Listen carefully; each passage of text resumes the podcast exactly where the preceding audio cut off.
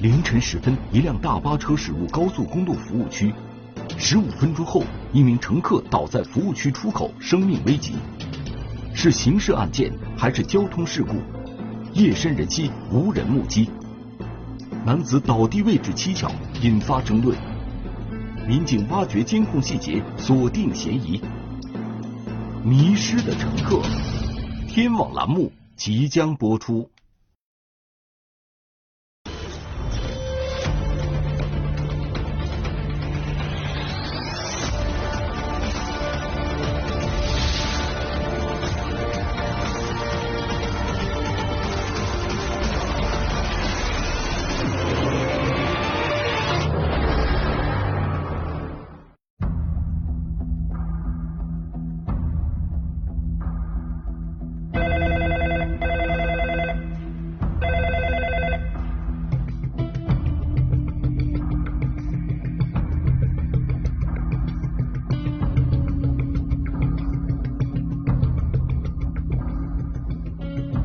二零年三月二十五日凌晨两点多，一名男子倒在京昆高速公路洋县服务区出口附近，昏迷不醒。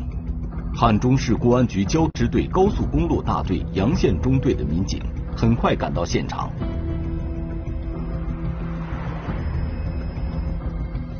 他们发现，这名男子的额头看似遭受了严重的外伤。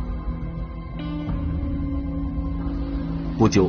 洋县人民医院的急救人员也赶到现场，经初步检查，受伤男子的瞳孔已经放大，随时有生命危险，需要立即送往医院进行抢救。随后，民警立即展开现场勘查。中心现场位于京昆高速公路下行线洋县服务区出口加速车道处，伤者倒地位置附近有两处血迹，血迹后方有遗留物。靠近服务区出口加速车道分界标线六点二米处有一顶绿色帽子，十六点二米处服务区出口匝道地面上有一堆玻璃碎片。除此之外，再无其他痕迹线索。单从现场来看，无法确定这是一起刑事案件还是一起交通事故。最先发现这名倒地男子并打电话报警的是一名过路的司机。而受伤男子的同乡也在现场，他们告诉民警，男子姓鲍，五十岁左右，云南省普洱市人，他们是乘坐同一辆大巴车经停洋县服务区的。对大巴车的两名驾驶员进行询问，嗯，该车是从云南发往北京的一辆运送复工复产人员的客车。你是几点进来的？你们车？一点四十左右。嗯，因为我们。这种跑这种长途这种路的，因为毕竟两点五点之间要休息吧。嗯。一点左右我们就要计算一下我要跑到哪个服务区，就不要超过两点，因为所以那阵儿从一点到两到我进服务区这点，我比较关注时间。大巴车司机反映，他们是在凌晨一点四十分左右到达洋县服务区的，而报警时间是凌晨两点零四分左右。民警就此推断，事发时间应该在凌晨一点四十分。至两点零四分这个时间段内，停车之后，车上部分人员下车进行活动。随后，所有人员回来之后，就发现这个鲍某没有回来，是他的两门两乡老乡就下车寻找，寻找到呃服务区出口处，发现躺了一个人，就是鲍某。那他的下车的时候行行踪有谁知道吧？他下车有谁看见？车说嘛。你们一起下的车哈？对呀。你下车你看见他了没有？他一经过口，一个都没有看看到。下车，他下车有谁看见？厕所嘛。嗯，他去厕所你看到了哈？啊，每个人都看到，不是一个人两个。哦，就是每个人他去过厕所了是吧？对呀。去完洗手间回来就上了车了，过了一会儿才发现他不见了哈。对呀。然后出来的时候也没看见他的行踪哈。对呀。事发现场附近停着几辆大货车，然而事发时间段内，货车上的司机都在熟睡当中。他们对四周发生过什么浑然不知。到了之后你就在睡了是吧？对呀，哎，那那会儿已经已经就是瞌睡了，就是开车都没没有感觉了，然后后期没地方放了，我就放这儿了。就你一个人是吧？对，我一个人。你啥啥动静也没听见？没有。啊？没有。那有谁喊叫声呀，或者是啥？有吧？没有，反正那会儿反正。老老做梦。这个工作人员叫我的时候，我都我都不知道我在这里在在这睡觉。由于服务区监控室的工作人员没有上班，民警无法查看服务区的监控录像。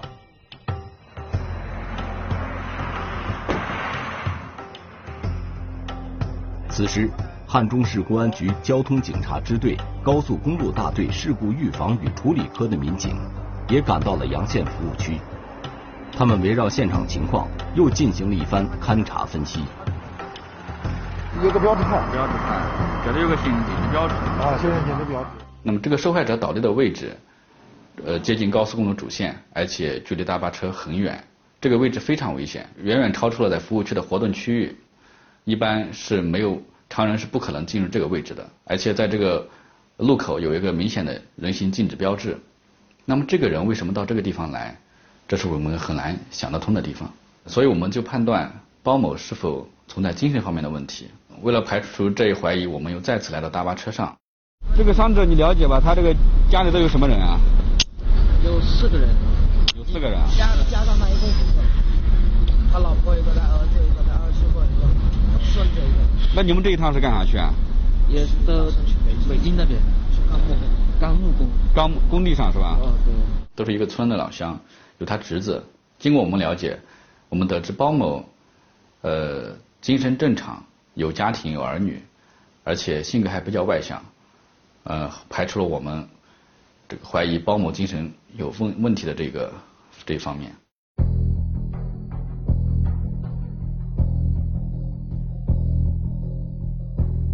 民警连夜赶到了洋县人民医院，一方面了解鲍某的伤情，一方面寻找他这个伤到底伤在什么位置，符合什么样的案件的特征。我们到达医院见到包某本人，发现包某啊当时正在对他进行全力救治，满身都插着管子，昏迷不醒，实在是没法检查。主治医生告诉我们呀，这个包某非常危急，有可能挺不过当天。他主要是脑子脑子受伤了，嗯脑受伤。包某受伤。主要是在额头上有一个明显的伤痕，他颅脑受损，而且里面有积血，左侧手手背有挫伤，还有右侧高位两根肋骨骨折。那么通过他的伤情来判断，很有可能是交通事故而引发造成的，所以我们就暂且按照交通事故这个方向来进行侦破。服务区的把车子在后边啊，我们在后面应该很好把车的话，你说。肇事车辆究竟来自哪里？由于鲍某倒地的位置介于高速主线和服务区出口之间，这引起了办案民警的推测和争论。红点就是伤者倒地的位置，这个伤者后方六点二米处，这个绿点就是伤者的帽子所在的位置。伤者后边十六点二米处，这个蓝点就是现场遗留了一块玻璃碎片的位置。玻璃碎片这个地位置有可能就是第一碰撞点。三。个点位的这个位置依次由下往上，这个轨迹的话是很符合从服务区内的车出来的这个轨迹。我们觉得这个主线上来的车的话，不应该能撞出这个轨迹来。个人觉得应该是从高速上过来的车。玻璃碎片离伤者的距离是六米二，服务区里边出来的车速的话，普遍不会太快，能把人撞出这个距离，是导致玻璃破碎。不像是从服务区里边过来的车。至于玻璃碎片的话，有可能是陈旧性的痕迹。清洁工他打扫卫生都是有固定时间、固定班次的，玻璃不可能太久，所以从服务区出来车的可能性比较大。现在分析可能是挡风玻璃，挡风玻璃那大车撞不了挡风玻璃，那就是有可能是小车撞成的。是人你说这个不太对，人从人意识到不代表车从一车道过来的。他这个是这个综合考虑的过程，大车、小车、主线还有服务区，这应该是综合考虑。不能不能按照不能按照这个人的位置来来判断车的位置，你这样走入误区了。争论一时没有结果，警方希望能从服务区的监控中有所发现。三月二十五日一早，服务区监控室的工作人员到岗后。民警马上调取服务区各个角度的监控进行查看。监控显示，三月二十五日凌晨一点四十分左右，鲍某乘坐的大巴车到达洋县服务区，停在了加油站附近。乘客陆续下车前往卫生间，其中也包括鲍某。众人来到加油站附近，发现卫生间不在这里，便朝相反的方向离开了。但鲍某此时却没有跟随大家一同行动，而是一直在加油站周边绕圈徘徊，似乎在寻找什么。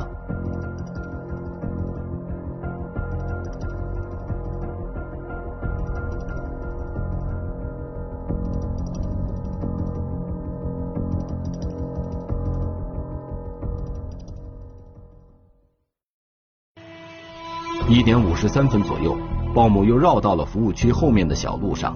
当他发现自己走错了，又小跑着掉头返回。直到一点五十五分左右，民警看到鲍某小跑着往服务区出口方向去了，但是由于车辆和树枝的遮挡，民警无法看到他完整的行动轨迹。而从另一处朝向服务区出口的监控画面中，民警看到一个黑影一闪而过。往服务区出口方向移动，结合前一个监控画面，民警判断这个黑影就是鲍某。鲍某离开服务区监控范围的时间是凌晨一点五十五分，凌晨两点零四分，他被人发现时已经倒地昏迷。民警判断，应该就是在这大约九分钟时间里，鲍某发生了意外。在阳县服务区出口附近。民警们又在高速公路主线进行了仔细的俯勘，但是依然没有发现任何散落物或者碰撞痕迹。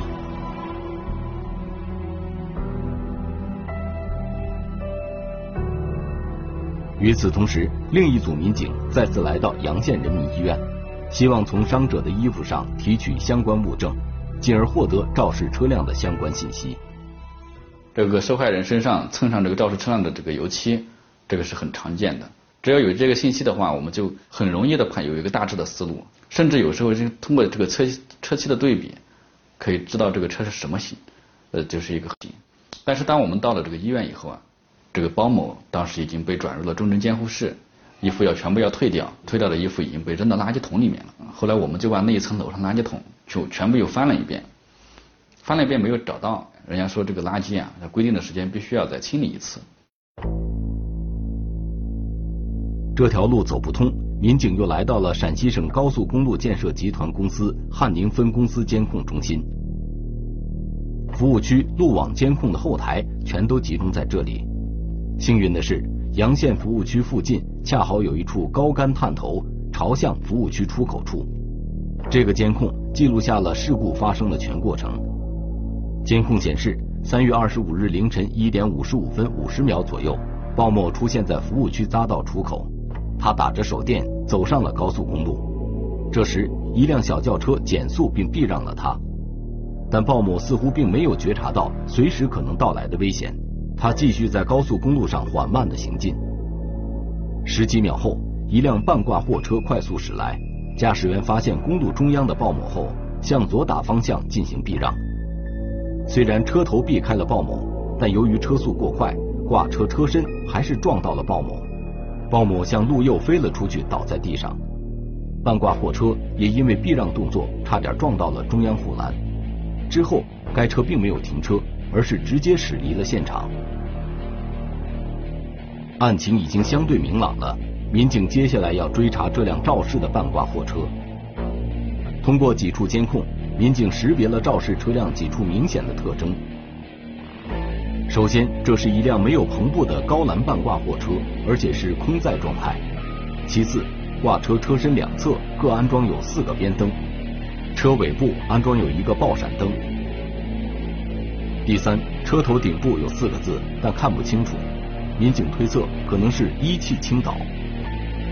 然后这个画面也能显示出它的车辆右侧有四个腰灯，和它的左侧可以对应得上。然后在画面里面，我们也可以看到它的车厢里边没有装任何货物。另外，由于受夜间路面灯光的影响，车身的颜色不好判断。经过仔细分辨，民警们一致认为肇事车辆的挂车部分是绿色，但是车头是什么颜色，大家却说法不一。这个车头这个颜色说说不来，就是从这个卡口上看，车头的颜色应该是个红色。但是从这个视频上看，这个车头的颜色有点像这个橘红色和橘黄色，还是有点色差。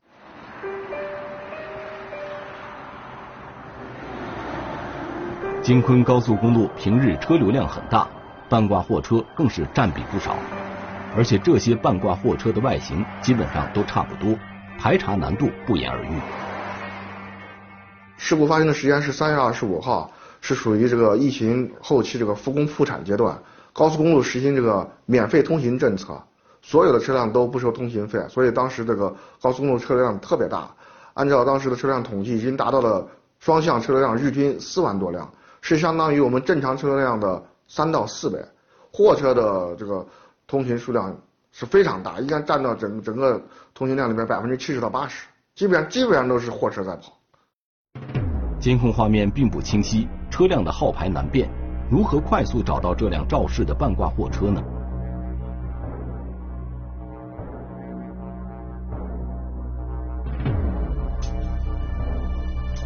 通过分析监控视频，民警发现，在肇事车辆经过事故现场的前后，各有一辆装载特殊货物的大货车。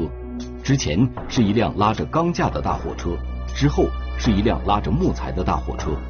因为这两辆大货车的特征比较明显，民警想以这两辆车为参照，寻找肇事车辆。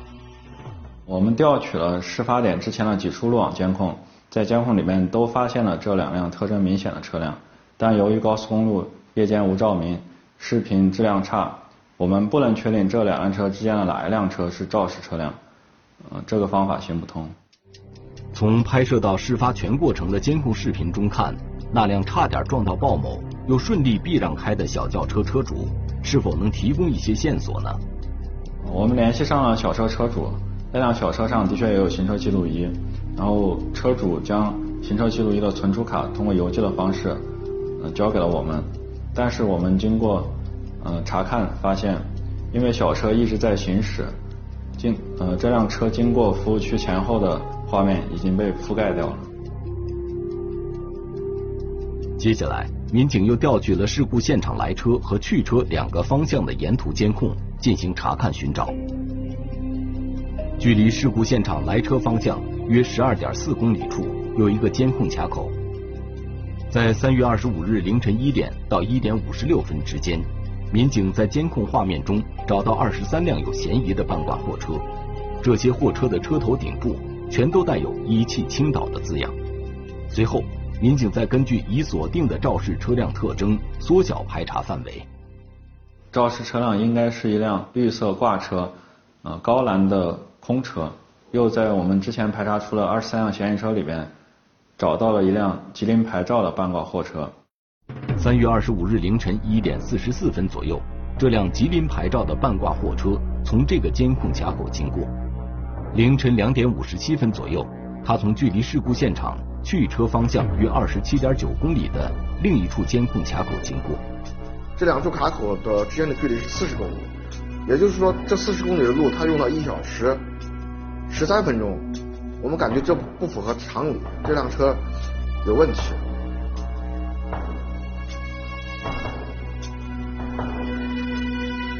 另外，民警还发现，两个监控卡口画面显示的司机不是同一个人，这说明这辆吉林牌照的半挂货车在这段路上更换了驾驶员。经过进一步排查，民警发现凌晨两点零六分左右。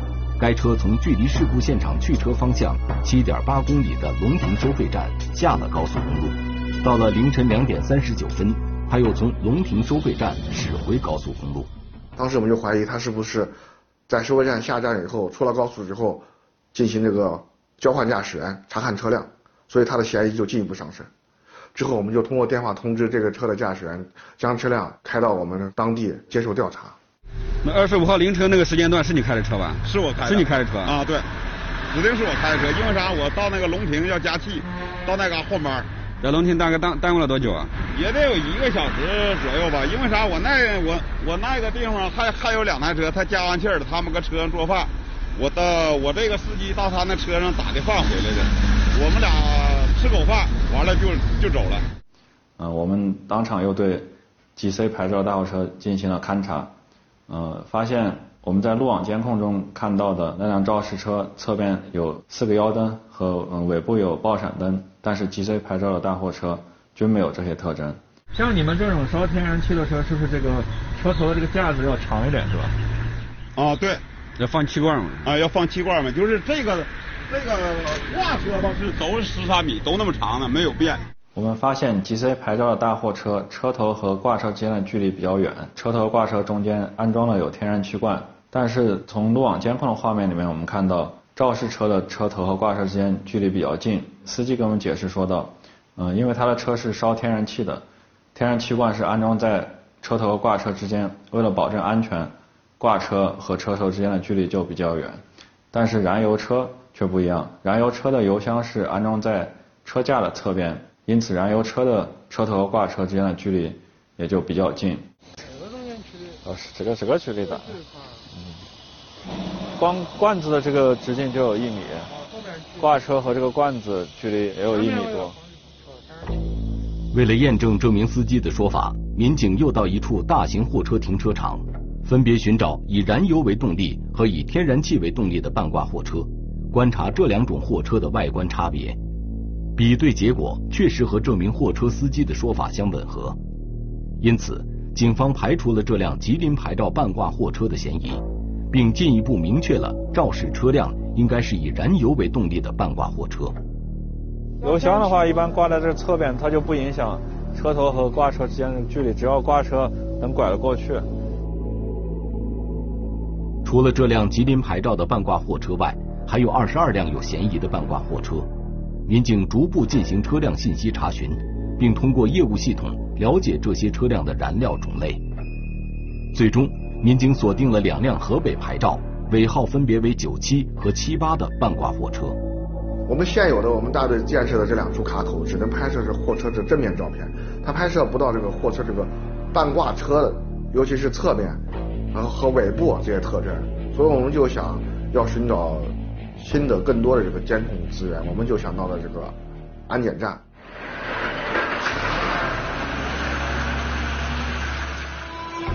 龙亭安全检查站位于事故现场去车方向六点一公里处。按照规定，所有途经货车都要进入龙亭安全检查站进行检查。在检查站的监控画面中，民警找到了这两辆嫌疑半挂货车。他们到达检查站的时间分别是三月二十五日凌晨两点零五分和凌晨两点零七分。GJ 尾号为八的这辆车，它的车厢里边装的有所载的有货物，然后就通过这一个特征，我们把它排除掉。GJ 尾号为七的那辆半挂货车，它的车厢里边没有装货，它是一辆空车。右侧边的监控画面里面，我们可以看到挂车的侧边有。四个腰灯，它的尾部有一个爆闪灯，这三个特征与我们排查出来的嫌疑车特征都能对得上。随即，警方电话联系了这辆河北牌照、尾号为九七的半挂货车车主。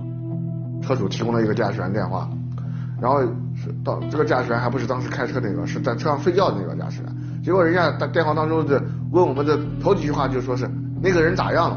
所以我们当时心里就是。非常高兴，那这基本上就是事情就是已经坐实了。然后他就说，当时他在车上睡觉了，然后突然感觉到车猛地一晃，把他晃醒了。他就问当时开车的驾驶员到底咋回事？当时那个开车驾驶员这个姓孙，也就给他说了怎怎么怎么怎么怎么回事。然后我们就把那个姓孙的驾驶员孙某就传唤过来。然后他告诉我们，他打方向的操作的时候，他从右侧的后视镜看见了这个他的车辆避开了这个被害人，所以呢，他就没有停车。但是我们对他这个这一说法不予采信，呃，因为他结合当时这个视线的情况下，再加上他当时猛打方向这个情况，还有他过了这个嫌疑人以后一个踩刹车的动作，我们觉得他所给我们陈述的理由不成立，他有主观故意逃避这个交通事故责任这个情况，客观上他有驾驶机动车驶离现场的这个客观行为。最终，警方认定发生交通事故后。孙某存在肇事逃逸的行为。按照如果说是这个车辆在高速公路上碰撞了一个行人的话，一般情况下行人是上负主要责任，车辆是负这个次要责任。但是这个孙某有逃逸的情节，所以就加重了这个孙某的这个责任。他们两个都承担这个同等责任。我们对这个孙某也进行了行政处罚，对他的驾驶证进行了降级。事故双方如果这个损害赔偿的话，就是要通过这个。法院来起诉。目前，伤者鲍某依然处于昏迷状态，正在医院接受进一步的救治。然而，事发当晚，鲍某为什么从服务区走上了高速公路，警方无从得知。但无论如何，行人进入高速公路都是极端危险的举动。行人是严禁进入高速公路的，否则既是对自己的生命极度的不负责任，同时一旦发生事故，至少要承担同等以上的事故责任。发生交通事故，肇事驾驶员不能心存侥幸，肇事逃逸，要立即停车，保护现场。抢救伤员，并且拨打报警电话。